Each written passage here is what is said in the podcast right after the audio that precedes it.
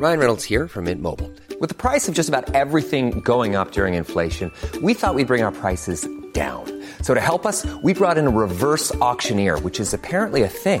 Mint Mobile unlimited premium wireless. Ready to get 30, 30, bit to get 30, bit to get 20, 20, 20, bit to get 20, 20, bit to get 15, 15, 15, 15 just 15 bucks a month. So, Give it a try at mintmobile.com slash switch. $45 upfront for three months plus taxes and fees. Promo for new customers for limited time. Unlimited more than 40 gigabytes per month. Slows. Full terms at mintmobile.com.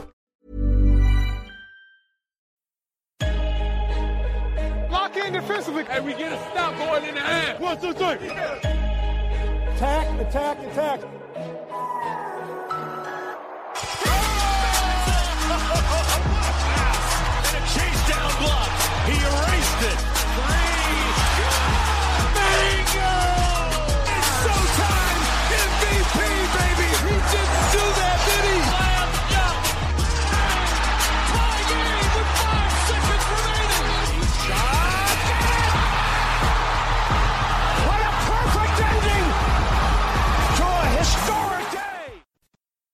Salut à toutes et à tous et bienvenue dans l'épisode numéro 126 du podcast Dunk Hebdo. Ravi de vous retrouver en cette fin d'été pour un nouvel épisode. C'est Alan qui vous parle et avec moi cette semaine deux hommes. Tout d'abord Pierre, comment ça va Pierre? Salut Alan, salut tout le monde, ça va, ça va? Ça va super. Et le deuxième acolyte, c'est Tom. Tom, comment tu vas? Ça va et toi? Et ces vacances? Très bien. Vacances terminées et je suis très heureux de d'être de retour pour pour parler NBA avec, vous. D'ailleurs, on on- j'en profite pour saluer Ben qui lui est en vacances. Vacances bien méritées pour le le boss. Il aime pas qu'on l'appelle comme ça, mais on va l'appeler comme ça. Donc, euh, on lui souhaite de bonnes vacances.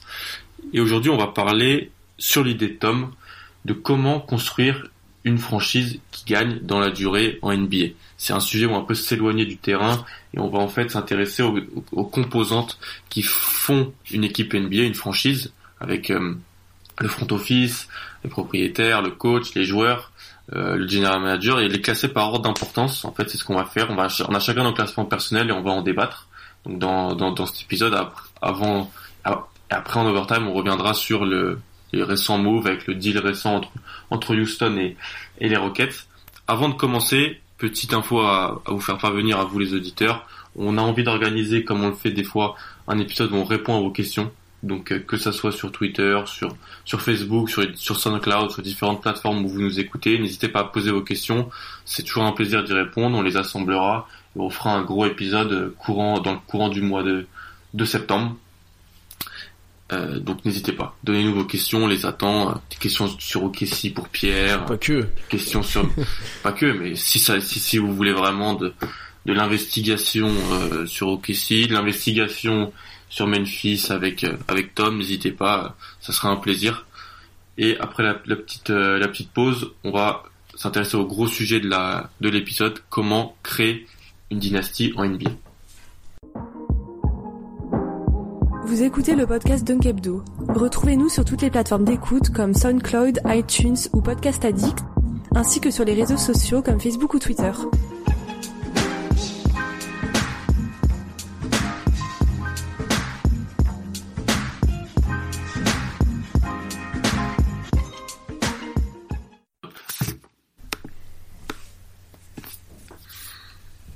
Comme je viens de le dire euh, donc dans la petite introduction, euh, Tom avait l'idée de répertorier euh, en cinq catégories l'ossature et les, différents agents qui font une, une franchise NBA. Donc je vais laisser en fait bah, vous expliquer tout ça pour pour le début de l'épisode et on va partir de là pour classer ça un peu en, ordre d'importance. Donc vas-y Tom. Donc en gros, je me suis intéressé aux, aux différentes composantes qui pouvaient faire en fait qu'une équipe soit candidate au titre et se construise comme un, un candidat au titre.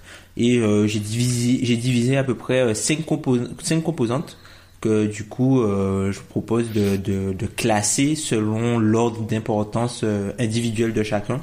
Donc parmi ces, ces composantes, il y a euh, le propriétaire, le general manager, la superstar, le marché et le coach. Alors oui, on pouvait faire quelque chose de, de plus euh, plus global en, en, en ajoutant des, des petites composantes supplémentaires comme notamment euh, les role players, le staff médical et tout ça. Mais là, on a on a voulu rester simple, donc euh, on va commencer par ces cinq là. Ouais, c'est très bien, ça permet, c'est un vrai organigramme en fait qui permet de de commencer tout en haut, du, de celui qui met jamais les pieds sur le terrain, en fait celui qui, qui fait gagner l'équipe sur le terrain. Tout le monde a, a son rôle là-dedans et c'est c'est intéressant de voir euh, en quoi euh, chacun a un rôle euh, plutôt euh, intéressant. Pierre, je vais commencer par toi. On a dévoilé un petit peu nos classements. Euh, je sais que bah, tu vas le dire aux auditeurs, pour toi c'est la superstar en fait qui fait qu'on peut construire un, candidat crédible au titre en premier. Voilà, tout simplement, pourquoi t'as as classé cette euh, cette catégorie en première position en fait? Parce que je pense que tout part de là en fait. Tant que tu n'as pas une superstar ou un joueur avec le potentiel superstar, tu peux pas construire ou imaginer ton effectif dans le futur jusqu'où il pourra aller s'il pourra aller au titre. Euh, tant que tu n'as pas ce joueur-là, t'es tout le temps dans l'attente. Il y a plusieurs équipes qui tankent depuis plusieurs années ou qui sont dans, dans le ventre mou depuis plusieurs années et qui attendent ce type de joueur et qui sont en quelque sorte bloqués. C'est aussi ta base de, en partie ton économie parce que c'est lui, c'est ce joueur-là qui te fera vendre les maillots, c'est ce joueur-là qui te fera venir d'autres joueurs, c'est ce joueur-là qui entraînera de l'envie par rapport à ton équipe et le fait qu'elle soit un peu excitante à voir jouer.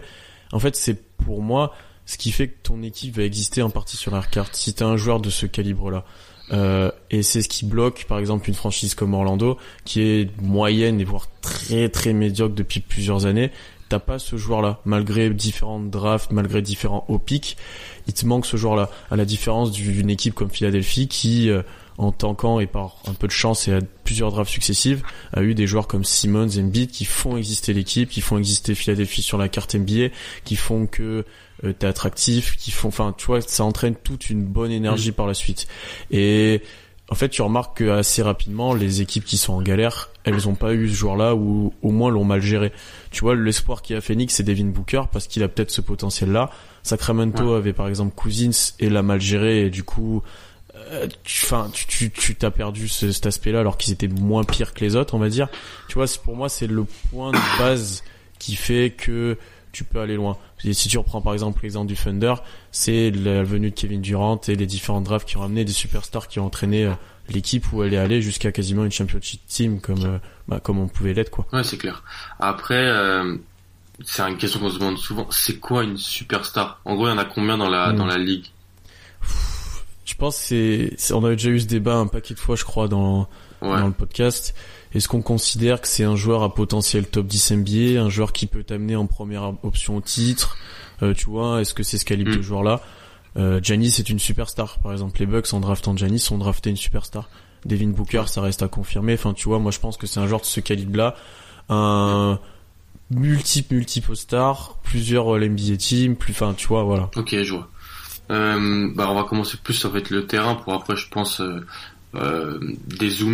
Euh, Tom, toi, t'as la superstar plus bas dans ton dans ton classement. Pourquoi et qu'est-ce que tu penses toi de peut-être de, de, l'avis de, Pierre?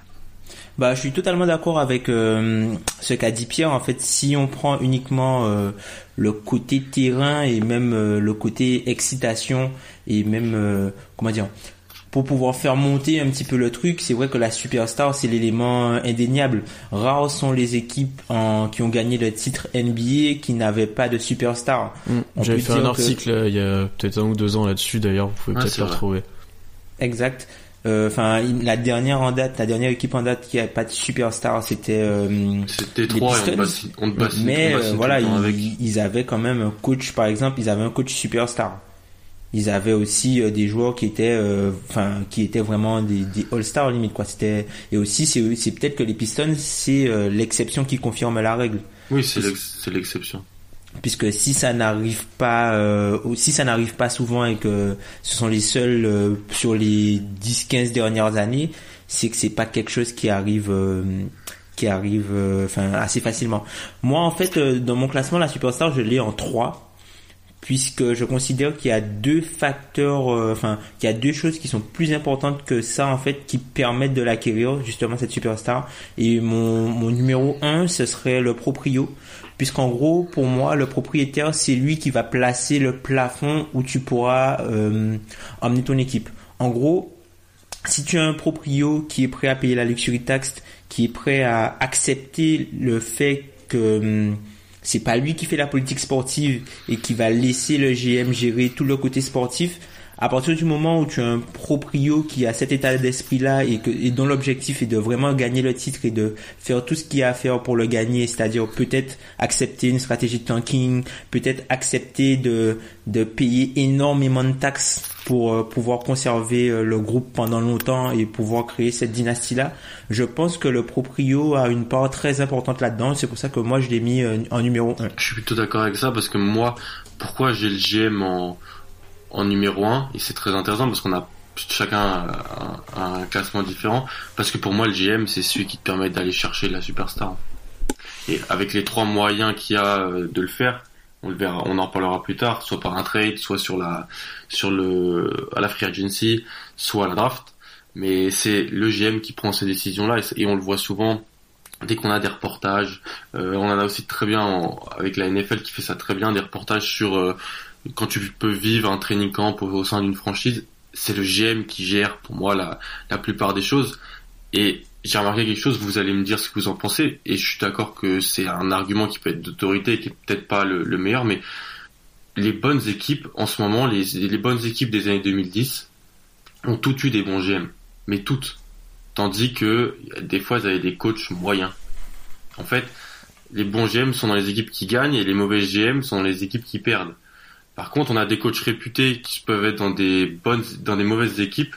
Donc pour moi, c'est un indice que l'impact et que l'influence du GM, elle est immense dans une franchise. Je sais pas, je sais pas ce que vous en pensez, mais pour moi, c'est un, un, bon indice. Mmh. Les Bufford, Myers, Danny Ainge, Masai Ujiri, Daryl, Daryl Morey.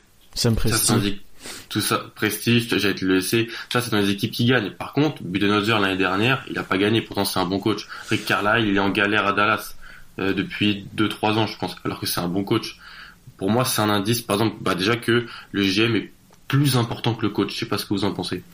Moi, je l'ai en 2 GM. Après, pour revenir sur mon, sur le, la place de numéro 1 qu'on a différent, en fait, par rapport à ce qu'a dit Tom, je suis complètement d'accord que le propriétaire fixe pas mal de choses dans la franchise, notamment dans la future construction de ton effectif.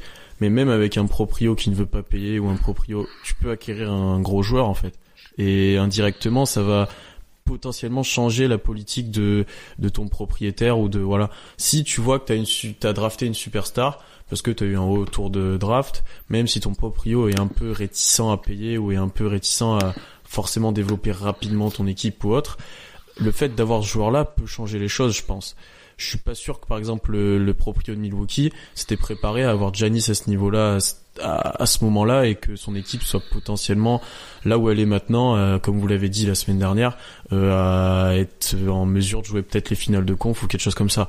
Donc pour moi, le fait de drafter le joueur indirectement va entraîner aussi ta politique du propriétaire et en partie celle du GM aussi parce que le rôle du GM c'est de créer la meilleure équipe possible pour moi avec les moyens mis, à sa disposition. Donc selon si tu as cette star, selon si tu as euh, ou des joueurs moyens et qu'il faut que tu tentes, tu prends les, ces décisions là. Donc moi j'ai mis GM en deux parce que après c'est lui qui te permet de une fois que tu as cette star de développer ton équipe autour, de faire les trades en conséquence, de faire voilà tout ce qui va avec. Et voilà, c'est ce qui fait à peu près mon classement. Hmm. Moi, je suis, je suis assez d'accord, mais en même temps, je suis pas d'accord, notamment pour, euh, enfin, sur le GM, moi aussi, j'ai le, le GM en deux, un peu comme, euh, un peu comme, euh, comme toi, Pierre, et euh, pas comme Alan, puisque en fait, même si, enfin, tout ce que vous avez dit, ça, enfin, ça, ça a une suite logique, mais je me dis que tu vois par exemple si, la la superstar c'est une composante principale de l'équipe que tu dois construire pour aller au titre mais si par exemple tu vois on va prendre le cas d'OKC vous avez récupéré des superstars via la draft vous avez un bon GM un super GM mais si le proprio avait dit ok Sam moi je veux pas payer la luxury tax bah du coup tout de suite le, le GM il, dit, il est beaucoup plus limité. Il l'a dit ça. Non mais est mais il le fait pas, tu vois, il vous mais payez il l'a dit la en taxe. 2000, il l'a dit en 2012. Et c'est ce qui ouais, est et, en là, et vous avez trans et vous avez transféré Mais Harden, on était déjà une équipe euh, potentielle championne avant en fait. Et c'est pas le proprio qui avait fait en sorte que cette politique soit mise en place, c'était la draft, c'était l'acquisition des joueurs. Tu vois, c'est là pour moi la limite de que c'est le proprio qui met en place. Ouais, je suis plutôt d'accord avec ça. Parce que Tom, je voulais te relancer sur ça. Le proprio et ses marges de manœuvre, pour moi, elles sont pas immenses en fait. C'est payer la taxe, ce qui est très important on va pas se mentir.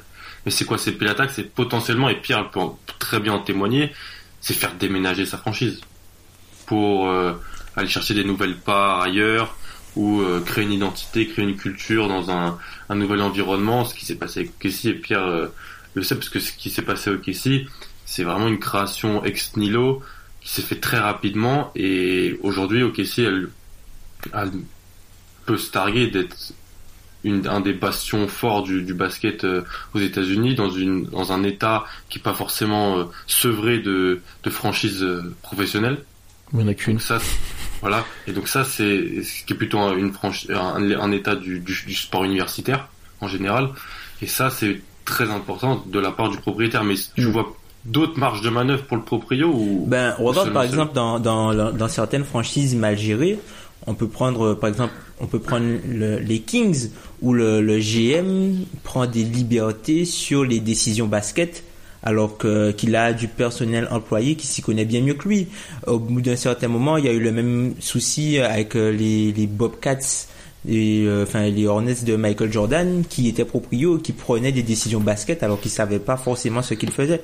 C'est là où vraiment moi je trouve que c'est vraiment le, le, le truc le plus important puisque il doit pouvoir être capable de laisser les gens qui l'emploient euh, parce qu'ils ont des compétences supérieures à lui de faire le boulot et se contenter d'entre guillemets de payer et pas euh, regarder uniquement sa rentabilité parce que si tu es un, un proprio on peut prendre le cas par exemple de Denver cette année qui veut absolument pas payer la luxury tax ben il en vient à faire que son GM réalise des moves qui n'ont pas forcément de sens basket et qui sont plus de type financier alors que l'équipe aurait pu être plus forte. Mais tu parles du trade de Wilson Chandler notamment ou d'autres choses comme ça. Voilà. Alors que voilà, il leur suffisait de payer par exemple la taxe juste pendant une année et après ils auraient eu énormément de flexibilité financière plus les assets qu'ils auraient euh, qu'ils auraient pas eu à donner. C'est vraiment dans, dans ce sens-là. Mais après, franchement, euh, enfin, vos arguments, euh, vos arguments tiennent euh, vraiment, hein, notamment celui de Pierre pour euh, pour le fait qu'OKC avait déjà construit euh, un, un winner entre guillemets, avait euh, en trouvant euh, trois superstars entre guillemets à la draft.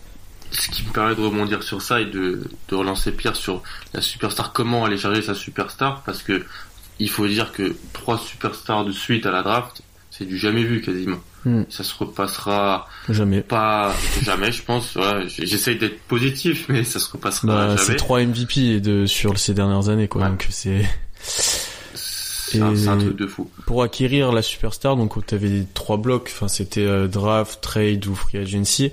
En fait, pour Ouais. moi, ça part de la draft parce que indirectement, quand tu démarres, t'es plus ou moins une mauvaise équipe. Euh, tu vas chercher un jeune joueur à fort potentiel avec un top pick et c'est lui qui va devenir l'identité de ta franchise en restant chez toi ou pour les au moins les premières années et c'est lui qui fera aussi la valeur de ta franchise et la valeur euh, de ton équipe. Comment, pour moi, je vois pas comment tu peux attirer de superstars à la free agency, à part cas exceptionnel type LeBron cette année, euh, sans superstar dans ton équipe.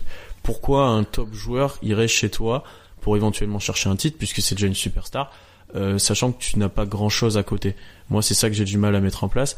Après, pour un trade, euh, on a vu que le trade de superstar augmentait de plus en plus, il y en avait de plus en plus, mais il faut quand même avoir des assets derrière, quoi.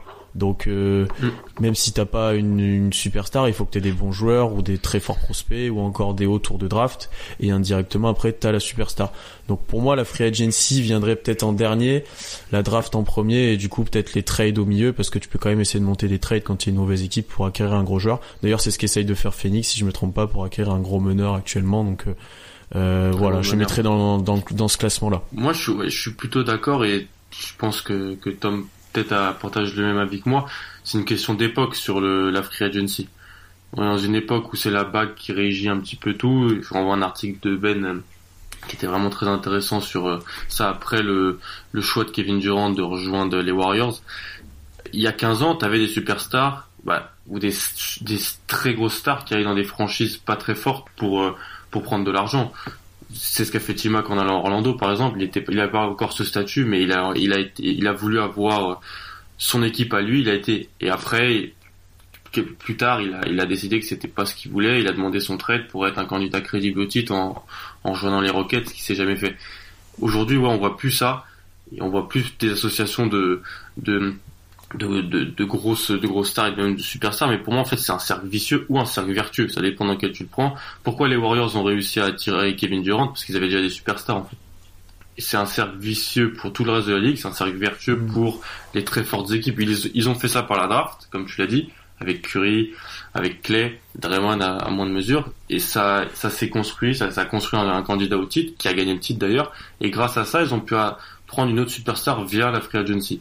Ce qui est pour moi nouveau et un cercle totalement vertueux pour, les Warriors. Je sais pas ce qu'en pense euh, Tom, mais c'est les riches qui deviennent plus riches et les pauvres qui deviennent plus pauvres en fait.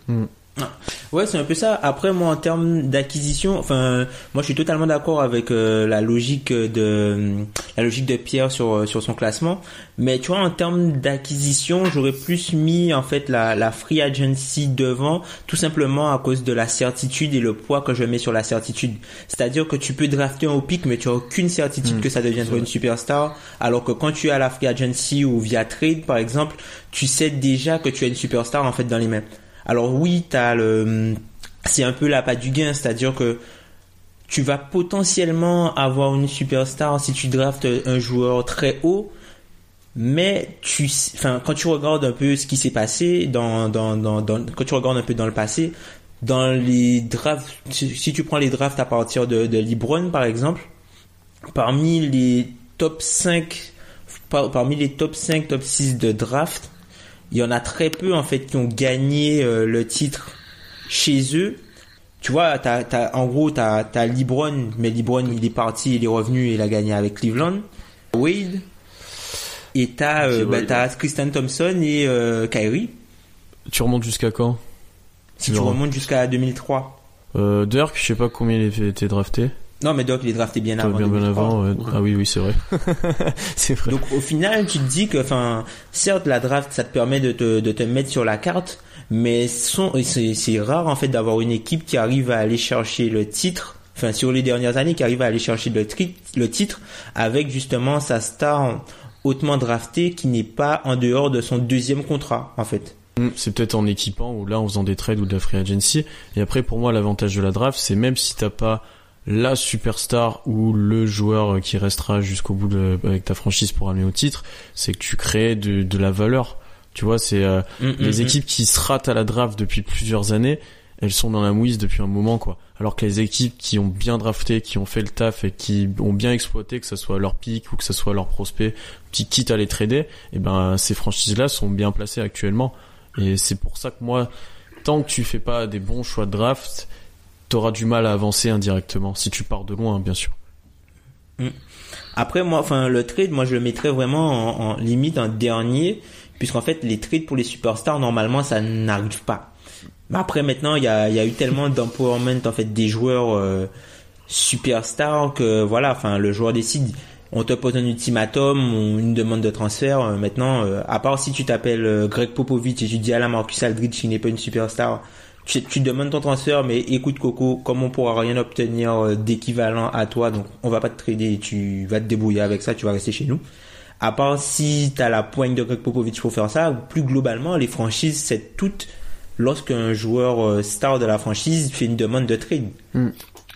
Je suis pas tellement d'accord avec ça sur la, la- la- le trade, hein, parce que tu as des exemples récents qui montrent que quand tu arrives à trader pour une superstar, même s'il te reste, même s'il lui reste qu'un an de contrat, tu peux lui f- le, le draguer pendant un an et il finit par rester chez, soi, chez toi. Et Pierre est très bien placé pour le dire.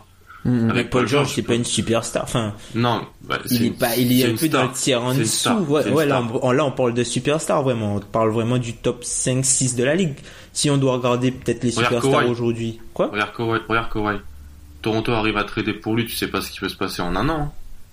Ça, si c'est vrai. après, ils- s'ils arrivent à le re-signer, s'il n'y a pas meilleur moyen d'attirer une superstar que, que, que le trade là. Mais après, ça fait, ça fait deux, trois ans que ça se passe. Jimmy Butler n'est pas une superstar, mais ce qu'a réussi des- Minnesota, T'as des borderline superstars quand même. C'est Mais est-ce que c'est des- pas l'exception du coup Kawhi, de, du, du gratin, quand on parle du gratin de la ligue du top 5, 7, par exemple? Est-ce que c'est pas l'exception? Est-ce que par exemple dans le top 5, 7, tout ça, est-ce que vous voyez un joueur se faire transférer? Mis à part Kawhi où la situation, Mm. voilà, était un petit non, peu parce non, parce qu'ils sont dans des situations qui leur conviennent et qui Mhm. leur permettent de jouer le titre. C'est ça le truc. Si t'aurais, Mhm.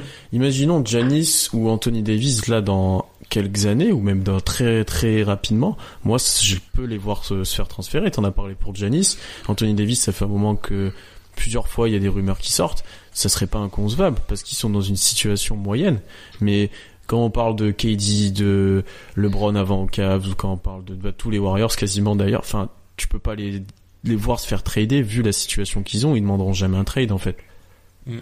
Puis moi, tu vois, moi je me dis une superstar, une superstar, ça se trade pas. C'est tellement dur à récupérer, à, à avoir, ça se trade pas. C'est limite. Enfin, Ouais. des Bah, fois je me c'est dis des c'est limite. C'est, Ouais, c'est ça. Des fois je me dis c'est limite mieux que qu'ils partent et que tu reçoives rien, mais que tu as tout tenté pour le garder jusqu'au max que hum, que tu transfères parce que enfin est-ce que est-ce que vraiment par exemple est-ce que si t'es GM t'as envie que ce soit sur ton CV que t'as transféré Giannis Antetokounmpo ou euh, et ou Anthony Davis par exemple? Bah après, est-ce que tu as envie que ça soit sur ton CV, que ça soit sous ton sous ton mandat, qu'il soit parti, que t'aies rien eu en échange aussi? aussi Parce que Sam. Presti, il a eu, il a eu des choses pas mal en échange. Pas une superstar, tu vois, mais il a réussi à faire des bons moves à des moments clés où se séparer de joueurs importants et après sur son CV, Mm. on, on, on a que c'est, après on est dans une, je suis d'accord avec toi, Tom, on est dans une époque où les, toutes les superstars là sont, sont limite dans des, à part LeBron, elles visent le, elles visent le titre quoi. On avait Ouais. des périodes, on avait des périodes où euh, Allen Iverson, il était top 5 NBA et il visait pas le titre. Melo quand il se fait trader, il est, c'est une superstar hein, à Denver Hum, hum. et il se fait trader à New York. Ça, on est dans une période où là, bah, ils, ils sont, elles sont, elles sont Warriors, les superstars, euh, Rockets. Ça joue, ça, ça joue le titre. T'as LeBron, bon lui, il se met un petit peu en retrait cette année, quoique on, on en sait trop rien. Donc C'est Thunder aussi qui qui, qui joue Voilà. euh, qui joue le titre euh, les Rockets avec Harden et peut-être Chris Paul si on Voilà. si tant est que Chris Paul soit toujours une superstar en, en termes de niveau Mm. En Euh, fait, c'est- Davis le, le, le truc. Et si, Ouais. si Davis se fait trader, là, euh, on pourra, on pourra dire qu'on peut, on peut toujours trader pour une superstar. Mm. Davis et Janis et Giannis sont des gros exemples de ça.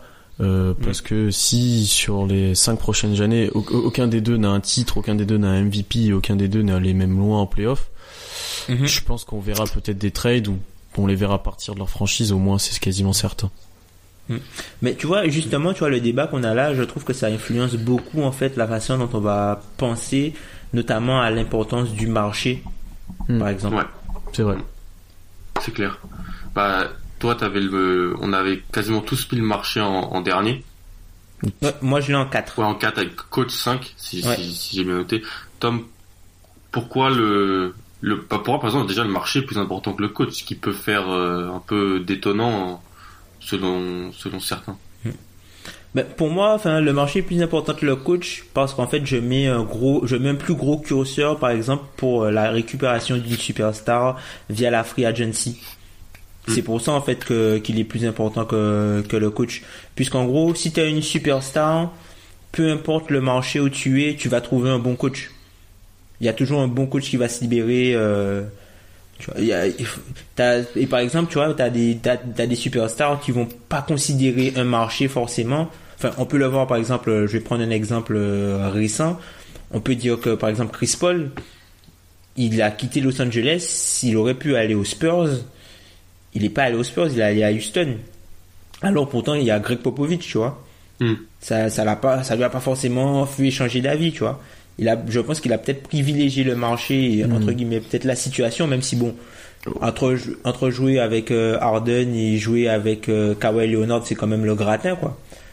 Mais euh, voilà, jouer sous les ordres de Popovich, c'est plus- pour moi, c'est peut-être plus euh, plus intéressant que jouer sous les ordres de de Mike D'Antoni. Et pourtant, Chris Paul a fait un autre choix. Mais alors, par exemple, si, si on parle des Bucks, où c'est un peu un, un serpent de mer que le marché est pas très attrayant, Ouais. ils ont quand même réussi à prendre Mike Budenholzer. Donc pour toi, Ouais. tu penses qu'ils a- ils vont pas quand même réussir à le fait que ça soit Milwaukee va anni- annihiler le fait que Mike Budenholzer coach l'équipe s'ils veulent attirer une un gros joueur?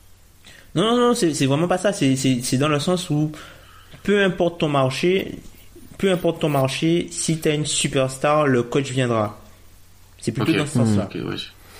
Comme Budenholzer là par exemple. Voilà, mais par exemple, si, si par exemple tu es dans un, un, un marché qui est pas très intéressant, et euh, si tu es dans un marché qui est pas très intéressant, même si t'as pas un bon coach, ben t'auras pas de superstar. C'est quoi un marché pas très intéressant, Tom? Je te pousse, mais je te demande.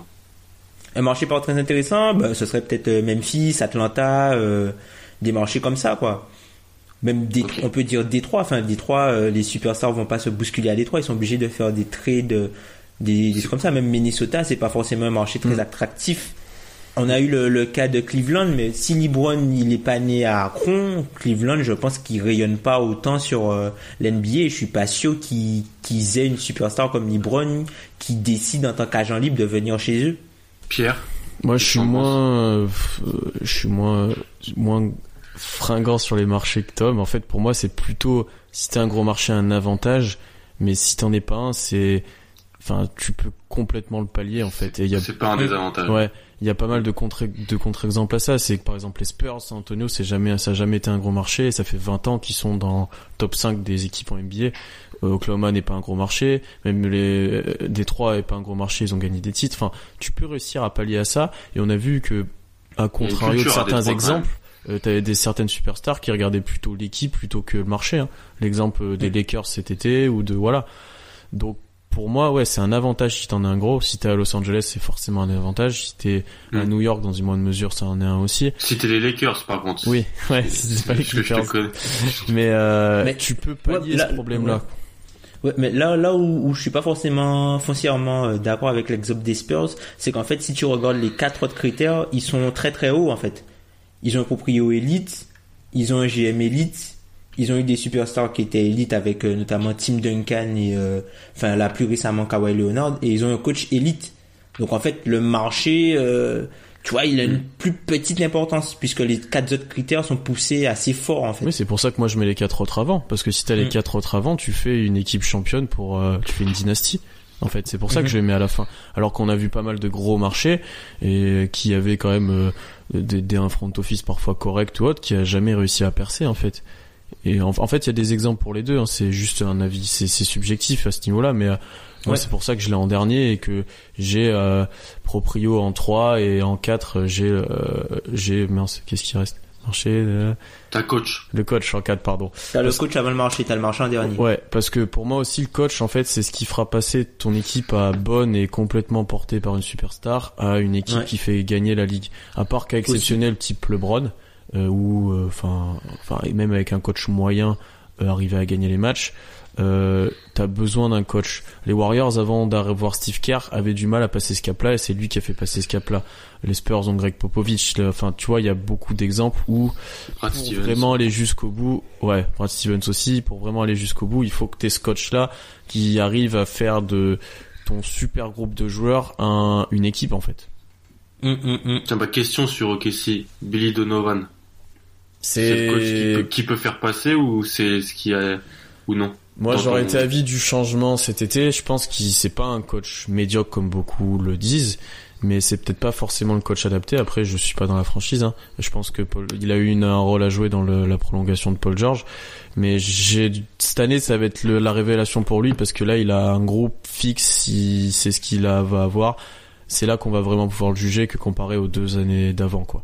Mais j'ai du mal encore à le voir comme ce coach qui nous amène au bout. Ok. Tom, qu- quelque chose à, à rajouter sur euh, où tu veux parler de Chris Wallace peut-être peut-être fait descendre le rôle de GM dans, dans ton classement je ne sais pas Non, mais bah, bah, Chris Wallace, euh, enfin, j'ai j'ai vraiment pas envie de parler de lui. Bon, bon, il y a une, euh, il y a une petite restructuration là au sein du front office de Memphis, mais bon, c'est pas quelque chose euh, de très très important à l'échelle de, de la ligue. Je pense que les auditeurs euh, n'ont pas forcément envie d'entendre euh, exactement ce qui se passe à Memphis. Non, mais sinon pour, euh, enfin, les classements, bah, du coup, on pourrait redonner nos classements respectifs.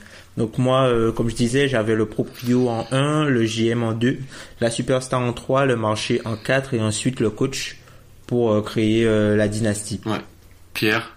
Moi j'ai la Superstar en 1, le GM en 2, euh, le Proprio en 3, Coach en 4 et le marché en 5. moi j'ai le GM en premier parce que Danny Ainge euh, la superstar en deux Parce que Isaiah Thomas, non pardon. Oula. Ça parle mal hein, des, des, des- bah, regarde, regarde les Celtics par exemple. Est-ce qu'on a la superstar? Est-ce que t'as, Potentiellement oui. t'as Kyrie? Potentiellement oui, vous l'avez. Hein. Potentiellement on l'a, mais on l'a pas. Pourtant on est élite parce qu'on a un JM élite. Parce que vous avez surtout une bonne défense. Parce que ouais, et puis mine de rien à la draft vous Créé avez par le eu, GM. à la draft vous avez eu beaucoup de prospects potentiels superstars. hein.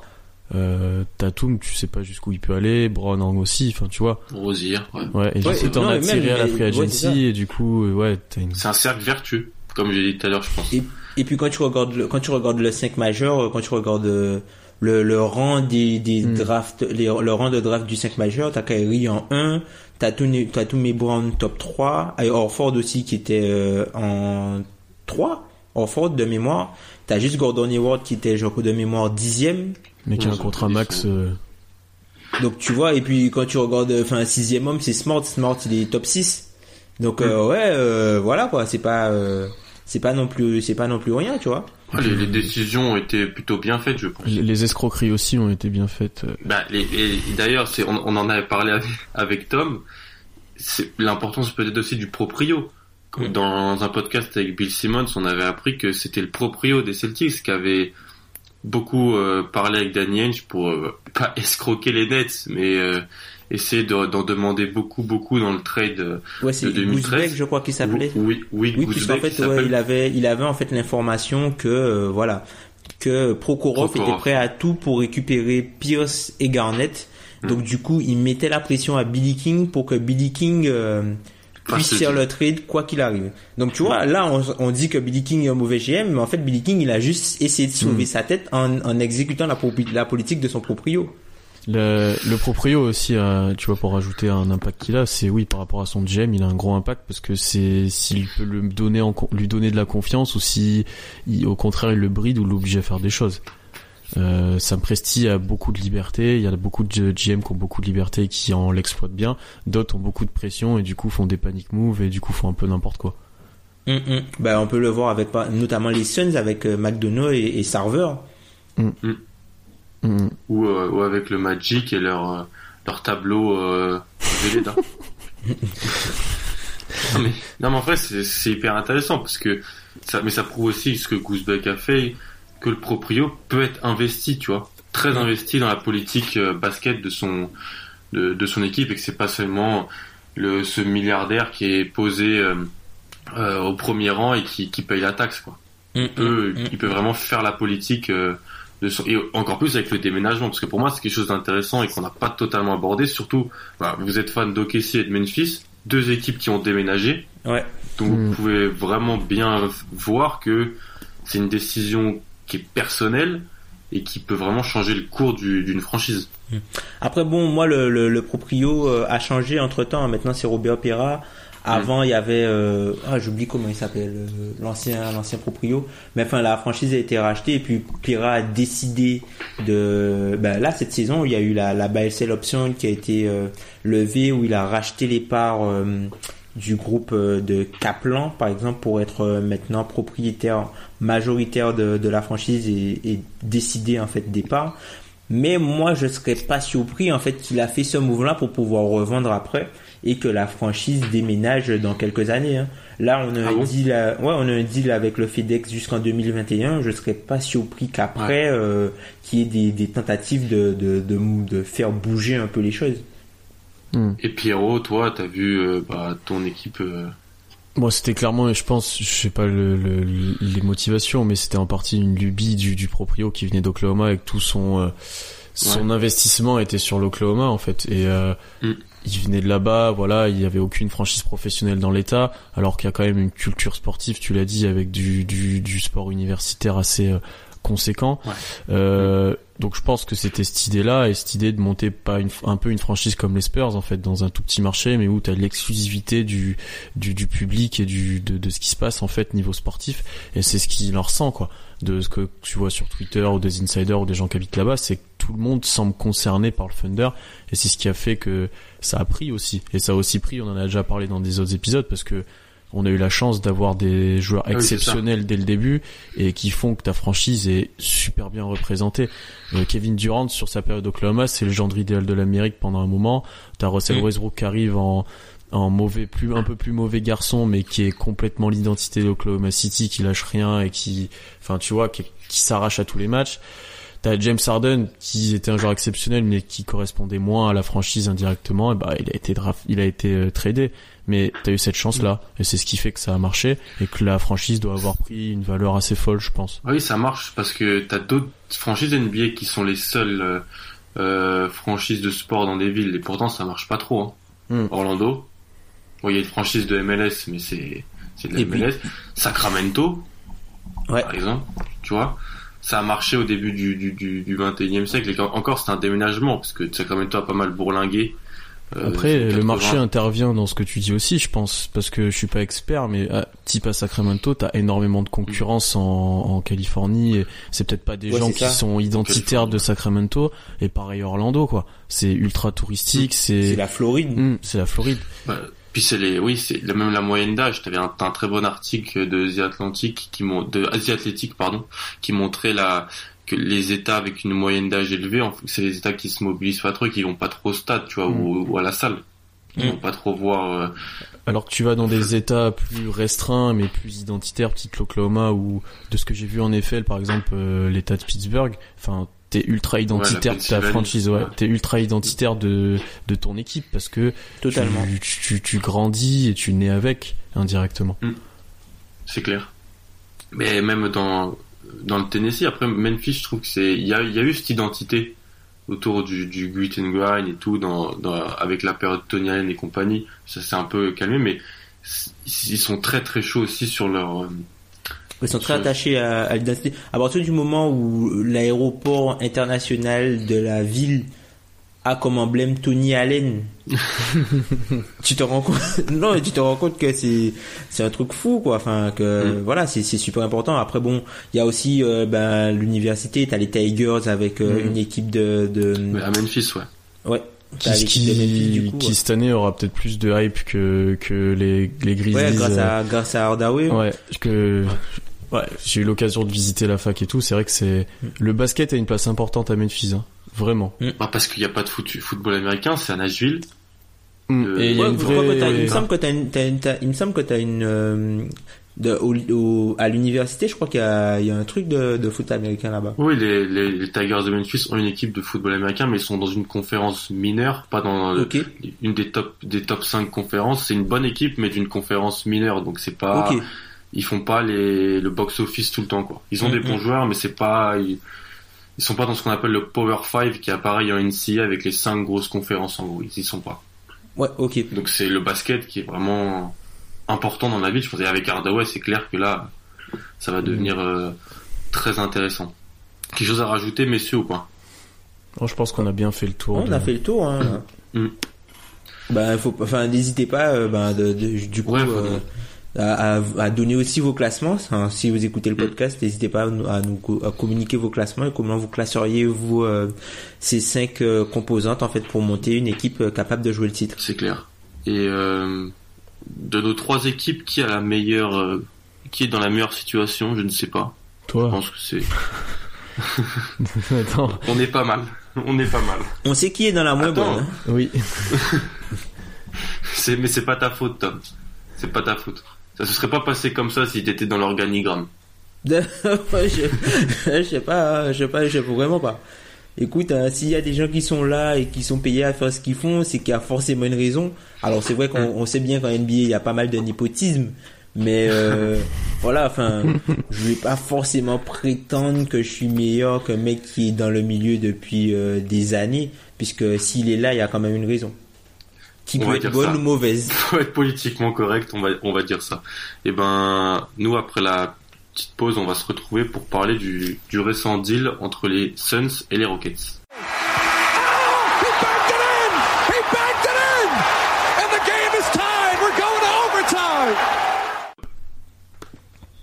On finit avec cet overtime, toujours avec Pierre et Tom pour parler de l'énorme, du blockbuster transfert de la semaine, le deal qui fait rêver tout le monde, la wash bomb.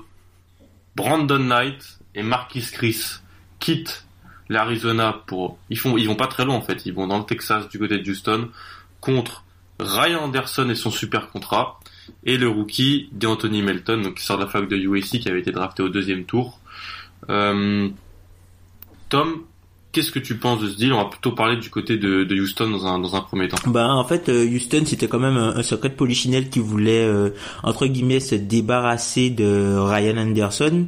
Bon c'est un joueur qui euh, qui faisait partie intégrante de la force de cette équipe il y a à peu près euh, quoi presque un an un an et demi à peu près où euh, sa capacité à artiller de très très loin euh, était euh, était vraiment très importante pour ce que faisait Houston et ce qu'il voulait faire notamment avec euh, le spacing. Et là, ils ont plutôt opté pour une approche un petit peu plus plus défensive, ce qui rendait en fait euh, sa présence un petit peu moins euh, intéressante pour eux. Donc en gros, euh, dans la configuration de Houston actuelle, la, la meilleure position pour Ryan Anderson était celle de pivot backup entre guillemets puisque enfin PJ Tucker occupait le maximum de enfin le le, plus de minutes on va dire au, poste 4 avec euh, notamment Mba Amouté de temps en temps en 5 et là euh, peut-être avec Melo euh, le poste 4 bah il y aurait plus forcément une minute. Donc du coup il aurait fallu euh, avoir Ryan Anderson en 5 et on a vu qu'au fur et à mesure de la saison dernière bah Ryan Anderson ne voyait de plus en de moins en moins le terrain ne voyait plus le terrain. Et qu'il a carrément disparu en playoff donc en gros, euh, c'est devenu euh, entre guillemets un poids mort et ils ont décidé de s'en séparer. Donc euh, donc il y avait énormément de choses euh, de bruit euh, pendant l'intersaison autour de, de, de transferts autour de par exemple de Ken Bazemore et finalement ils ont privilégié ou ils n'ont pas eu le choix de, privilégier plutôt. euh, voilà euh, ce qui a été donné à Phoenix et euh, ce qui a été donné par Phoenix ben, moi je trouve que le trade est un petit peu bizarre. Il peut faire sens pour euh, les deux équipes, mais bon, si on parle euh, quasiment de Houston, enfin, le truc, c'est- je me dis qu'en gros, c'est qu'ils perdent, euh, ils, ils économisent de l'argent entre guillemets puisque ils récupèrent deux pièces. Alors même si ils donnent d'Anthony Melton, d'Anthony Melton qui a fait une bonne Summer League, enfin si tu te dis par exemple quand tu pars au point de, du, du point de départ et tu te dis Houston a réussi à transférer Ryan Anderson et a donné qu'un euh, je crois je crois il est 45e choix de draft d'Anthony Melton. Il est 40. Ouais donc euh, en gros Ah, tu ouais. dans, dans ces zones. voilà, c'est ça. Donc, en gros, euh, pour libérer, entre guillemets, euh, 5 à 6 millions de, de, de, de, de- 5 à 6 millions de dollars, ils ont dû utiliser un pic 41. Donc, c'est pas non plus euh, hyper cher payé par rapport à ce qu'on a déjà l'habitude de voir. Après, euh, enfin, Marquis Chris, théoriquement, c'est un bon joueur de basket, mais concrètement, ça ne l'est pas. Donc, c'est un peu euh, le Ben McLemore euh, du poste 4. Enfin, Ça fait deux Ouais, ans voilà quoi. ça. Enfin, après, faut voir si Mike D'Antoni peut arriver à l'utiliser dans le dans un rôle de de, de small ball 5 un peu euh, entre guillemets à la capella quoi, rim runner, euh, voilà, et pas trop de shoot, mais vraiment du du pick and roll et peut-être un peu de pick and pop, mais vraiment très peu, mais surtout au poste de pivot. Et après Brandon Ned, c'est c'est vraiment une énigme. Est-ce que le Brandon Ned qu'on a vu il y a deux ans peut être un bon meneur backup? Oui. Est-ce que ça le sera? Est-ce qu'il est toujours Non, d'actualité? je pense pas. Après, je me dis juste que c'est un move qui va permettre de, de repasser euh, euh, Eric Gordon. Je pense qu'il sera titulaire au poste 3 cette année. Je pense pas qu'il sortira du banc. Donc Melo Ah sortira oui, du oui, banc. oui, je pense que Melo sortira du banc. hein. Oula. Là, ça Ouais, va ça va très bien. Ça va Non, moi par rapport au trade de, de, enfin, je vois pas vraiment comment Houston s'est renforcé, à part peut-être comme l'a dit Tom sur Marquis Chris en backup de Capella, où là, s'il est très bien coaché, euh, bien cadré par Chris Paul et Harden et parfaitement utilisé, il pourra peut-être être utile. Mais Brandon Knight, j'y crois plus en fait. Euh, pourtant, j'ai, je crois que dans des, dans anciens podcasts, j'y croyais pas mal, mais là, j'y crois plus quoi. Et j'ai du mal à voir encore une fois comment ça va les renforcer euh, surtout sur les postes de guard en fait où t'as recruté Carter Williams qui pour moi va être un échec t'as Brandon Knight qui arrive enfin tu fais quand même de sacrés paris là, sur ces postes là J'aime ce, j'ai- j'aime ce ouais, recrutement c'est c'est risqué. assez euh, ouais c'est Mais après, très, très Williams, risqué. après Carter Williams, c'est un minimum non garanti. Hein. Enfin, Ouais. c'est pas, c'est pas énorme puisque en fait Oui, sur mais- contrat minimum, t'as la ligue qui donne 900k. Donc quand tu regardes pas- sur le quand tu regardes sur leur effectif je pense qu'ils comptent quand même un Nino sur lui tu vois Ah, pense je suis pas, je, suis- je suis pas persuadé. Hein. S'il fait un mauvais training camp, ils peuvent le couper. Hein. Ouais, tu mets qui dans la rotation?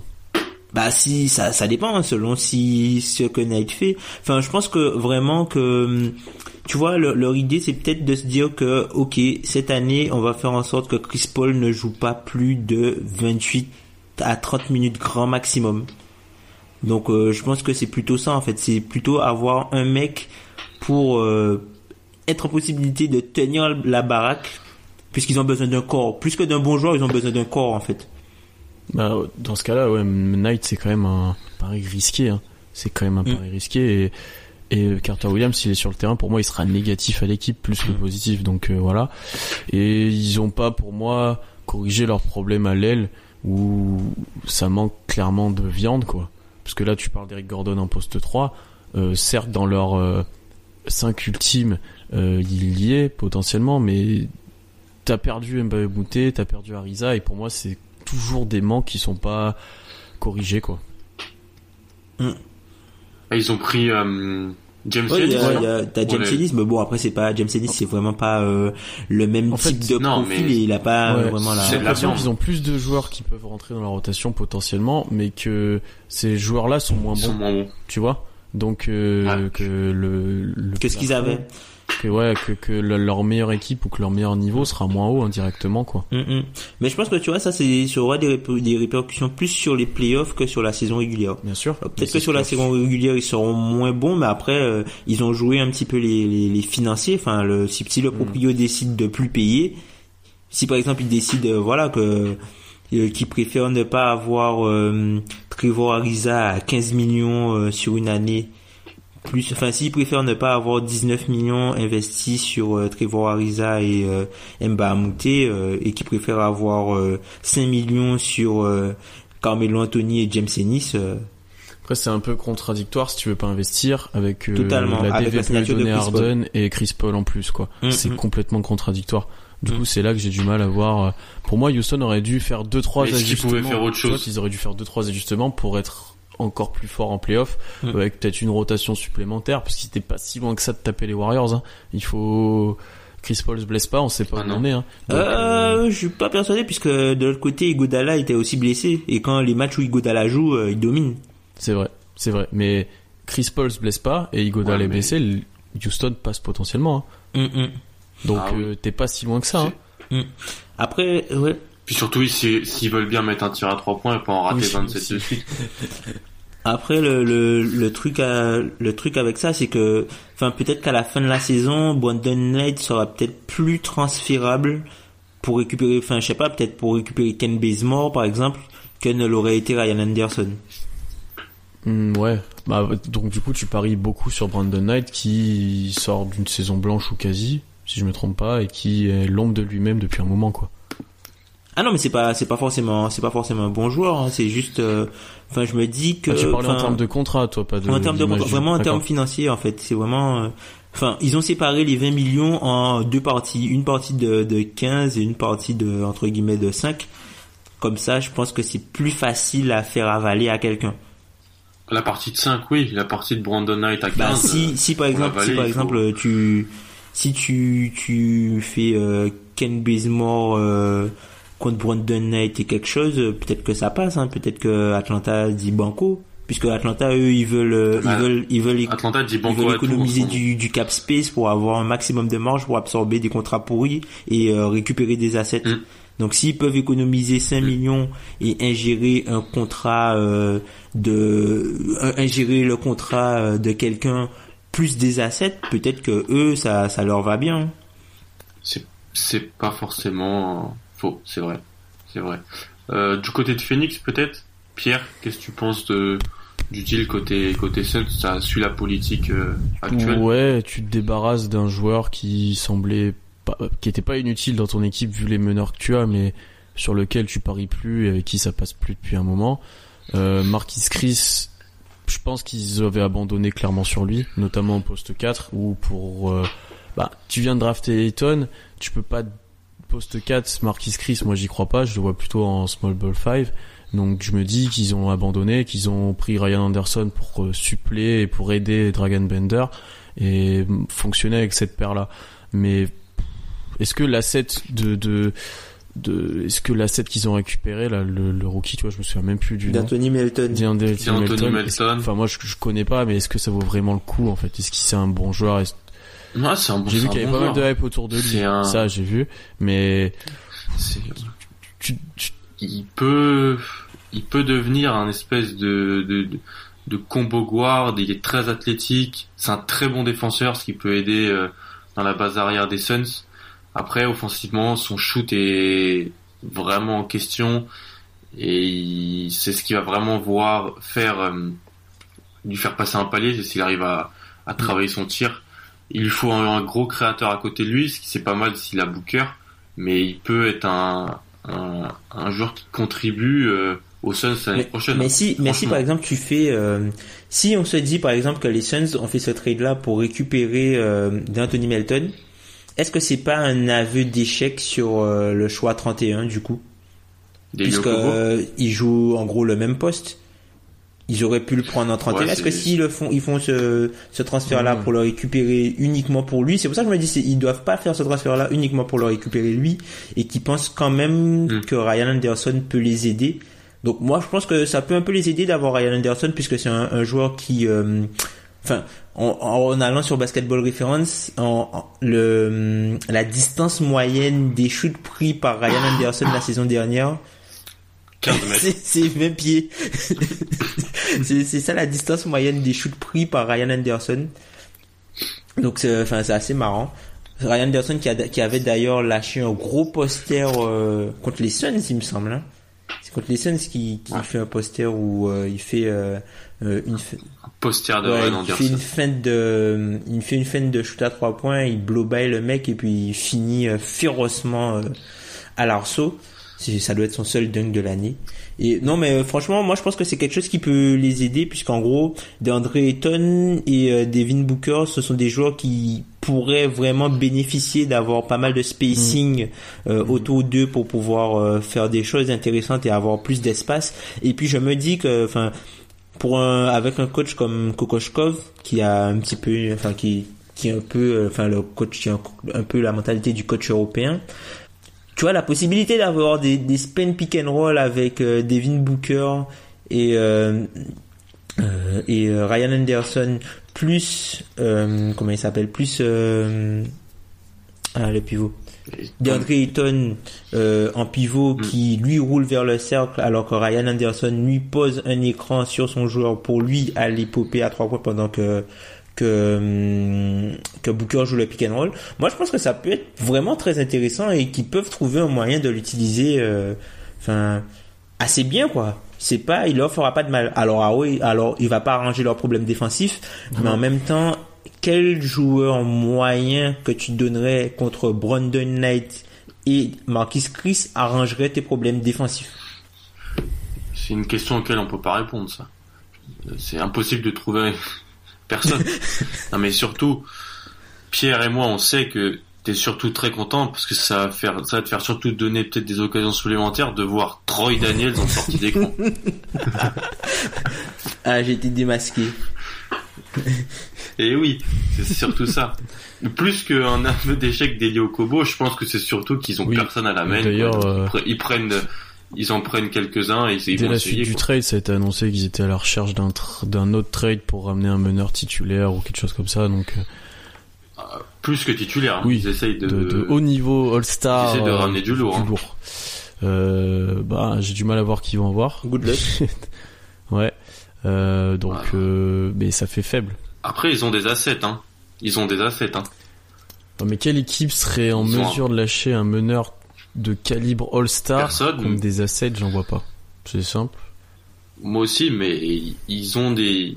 Parce que quand tu regardes l'effectif, euh, Jackson, Bridges, euh, bon, il n'y a plus Chris, Ayton.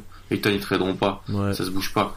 Il y a, y a toujours Ouais. TJ Warren aussi. C'est peut-être lui justement qui, qui pourrait être le, le- comme ils disent le odd man out.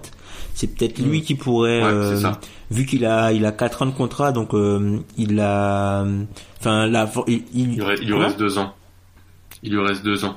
Ouais, il lui Non, reste euh, 4 ans, donc en fait l'équipe qui va le récupérer si jamais il y a un, un transfert pour lui là pour longtemps, il joue à l'aile, donc euh, Il a un salaire honnête. il a un salaire un petit peu au-dessus de enfin pour moi un petit peu au-dessus de sa valeur mais bon après euh, enfin avec euh, Ouais. l'augmentation du cap tout ça euh, ça ça va se lisser et puis si c'est un joueur qui arrête de se blesser il va enfin il y aura pas de problème je pense hein, de ce côté-là donc euh, non on va voir peut-être que ça peut être un joueur intéressant mais qu'est-ce que tu peux récupérer en meneur que tu contre peux lui? avoir Kemba?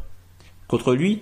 Bon, après les, Non, salaires lui, match mais hein. avec plein de choses, avec plein de choses. les, salaires match hein. si tu veux Kemba les salaires match Bon, C'est le seul qui me vient en tête qui est sur la liste potentiellement. Ouais, tu peux, tu... Ouais, tu peux essayer. hein. Ouais, parce que Dame, ça bouge pas pour Non. ça. Il y a personne, il y a Euh, personne. Les meneurs. euh, Non, ça bouge pas. Ouais, tu Kemba, mais tout Kemba, c'est c'est c'est comme je disais tout à l'heure, c'est un peu un secret de polichinelle. Est-ce qu'il va être tradé, est-ce qu'il va pas être tradé Tout le monde essaye de. Tous ceux qui qui veulent un meneur euh, essayent de se diriger vers lui. Après peut-être, je sais pas, euh, D'Angelo Russell, peut-être qu'il peut essayer de, de le récupérer, peut-être un, un gars qui est toujours sous son Mm. contrat rookie, tu vois. Ouais, mais est-ce que ça suffit ça pour le, les prétentions qu'ils ont, tu vois? Enfin, tu- de ce qu'ils ont l'air de vouloir, est-ce que ça, D'Angelo Russell, ça leur suffirait? Mm, mm. Pas sûr. Pas le D'Angelo Russell d'aujourd'hui, en tout cas. Pas celui d'hier non plus. hein. Ah, peut-être celui de demain. C'est ça. Je pense que c'est ça. Ou c'est pas, enfin, Euh, après peut-être qu'ils peuvent essayer de, même, je sais pas, moi, si jamais Fultz ça se passe pas bien à Philly, peut-être qu'ils peuvent essayer de, de le récupérer, je sais pas, hein. Si Fultz est moins bon, Fultz dans l'environnement des Suns, je, peux- je suis pas, je suis pas hyper fan, mais mais ouais, ça se tente. hein. ça peut être un peu un long shot, tu vois. Puisque, enfin, Lillard, je pense pas qu'il bougera. Rosier, pff, pas persuadé non plus. Après, peut-être Marcus Ouais, Smart, je- qui sait. Mais il faut arrêter d'envoyer C'est Marcus Tom, Smart c'est la lubie. Non, mais Tom, il veut On le l'a- voir à Félix, on- c'est ça. C'est ça. On l'a resigné, Tom. C'est c'est fini. Euh, écoute, euh, vous avez, enfin, c'est pas parce que tu resignes un joueur que tu le trades pas six mois après, hein. Ah non, ça c'est clair. Mais là, pour l'instant, il a, il est chez nous. Rose, ouais, Rosier, ouais. Ah, ça c'est c'est aussi pareil. ça. Tout, on a l'impression que tout le monde veut Rosier. quoi. C'est alors qu'avant c'était ouais, il- ouais, ah, c'est un peut-être. Dylan Wright, tiens, peut-être pendant qu'on y parle. Ça pourrait être une option. Peut-être Dylan Wright. Ouais, c'est pas faux. C'est- pas. Putain, aller chercher c'est Dylan pas- Mais c'est Wright. fait un pas- meneur titulaire fou fou non, fou, quoi. voilà, c'est ça. Eux, ils veulent un. Tu vois, ils, eux, ils veulent genre Kemba, Goran Dragic ou un genre comme ça, quoi. Ah, peut-être pas- Dragic, Dragic, mais bon. pour un il lâchera pas, je pense. Conley peut-être pourrait être une option, mais j'en doute. Enfin, je, je, enfin, je doute vraiment qu'une équipe transfère pour Mike Conley aujourd'hui, donc euh, je pense pas qu'il bougera de là où il est. Ouais. Bah, Mm. niveau salaire, c'est compliqué, quoi. Sinon, euh, juste avant de terminer, Tom, Liu Holdeng, tu voulais parler un petit peu euh, de son cas. Bah ouais, bah du coup, on a appris qu'il a été euh, stretché, et, enfin qu'il a été euh, enfin coupé puis stretché suite à un, un buyout qu'il a réussi à négocier. Donc en gros, euh, dans son buyout, il laisse à peu près euh, 7,5 millions de son contrat euh, actuel, mais en gros, en gros, si on, pour moi, hein, si je fais le calcul, vu que c'est un joueur qui peut peut-être avoir un contrat euh, d'un an au minimum cette année, c'est-à-dire 2 millions 5 et un an au minimum l'année prochaine, encore 2 millions 5. En gros, globalement, il laisse que 2 millions, que, je dis bien que, entre guillemets, 2 millions 5 sur la table. Et en même temps, il permet aux Lakers, ben, de le payer que 14,3 millions cette année. Donc euh, et en plus et après d'étaler euh, en stretchant donc ça leur fait euh, un peu d'argent euh, en plus pour euh, arriver sur le marché des transferts pour arriver sur le marché des, avant- des agents libres euh, à l'été prochain à l'été 2019 et là ils ont la possibilité de pouvoir viser un joueur avec plus de 10 ans d'expérience au max et qui est Kevin Durant je ne sais pas si c'est ce qu'ils veulent, je ne sais pas si c'est ce qu'ils auront, mais ils ont les moyens de proposer à Kevin Durant un contrat max. D'accord. Merci pour cette explication. C'est très clair. Euh, Pierre, Kyle Singler, ou je te laisse pour Roll Non, je pense que il faut qu'on partage notre joie de nous être séparés du coiffeur de l'Oklahoma. Euh, La fin de l'aventure Kaisingler euh, est arrivée. Quoi faire pour son rôle Quoi faire pour son rôle ou pour ses tentatives deux, capillaires non, l'aventure Kaisingler est arrivée à son terme. Euh, comme prévu, il a été coupé, stretché, donc ça fait économiser quelque chose comme plus de 20 millions encore à, à, à- Monsieur Bennett. Ah oui, Euh, c'est donc, important. voilà, c'est- il était inté- intradable. hein. Là, au bout d'un moment, faut pas trop en demander, il était intradable, donc on l'a coupé. Ce qui fait que t'as 14 joueurs dans de, avec un contrat garanti. Donc Abdel Nader, ton cher ami, sera dans l'effectif normalement. Oh là, oh bah, bonne chance avec ça. Et voilà, c'est à peu près tout ce qu'il y a à dire, hein, pas grand chose à dire, c'était attendu depuis un moment. Euh, L'été oklahomien se déroule plutôt bien. Et pour rebondir sur un autre joueur de l'Oklahoma qui a, un, un ancien joueur de l'Oklahoma qui a été aussi stretché, Dakari Johnson qui a été stretché euh, hier. Et Aussi. Josh Westis qui a été coupé aussi. Donc euh, en fait tous les anciens, tous les joueurs qu'on a cet été ont été euh, ont été coupés. Voilà. Donc euh, ils étaient peut-être pas si bons que ça. Et Liggins aussi a été coupé. Il me semble que vous aviez Liggins oui, à un moment. Oui, c'était Liggins, il venait de chez nous aussi. Tous Liggins aussi a été coupé. Amidou aussi. Mais non, Amidou est là. Amidou, un contrat garanti, euh, Alan. Amidou le sang, Voilà. Amidou Non, est là. Ami- Ami- Amidou, on, en- on en a parlé, on, on- on a prévenu les gens sur Amidou, je tiens à le dire. Très bien. Bah, c'était, franchement, c'était un plaisir de faire cet épisode. On salue encore Ben, qui profite de ses Aux vacances. Bahamas. Et, euh, sûrement au- dans les Antilles. Euh, et nous, bah, on va se retrouver la semaine prochaine. Et d'ici là, salut. Salut à tous. Salut.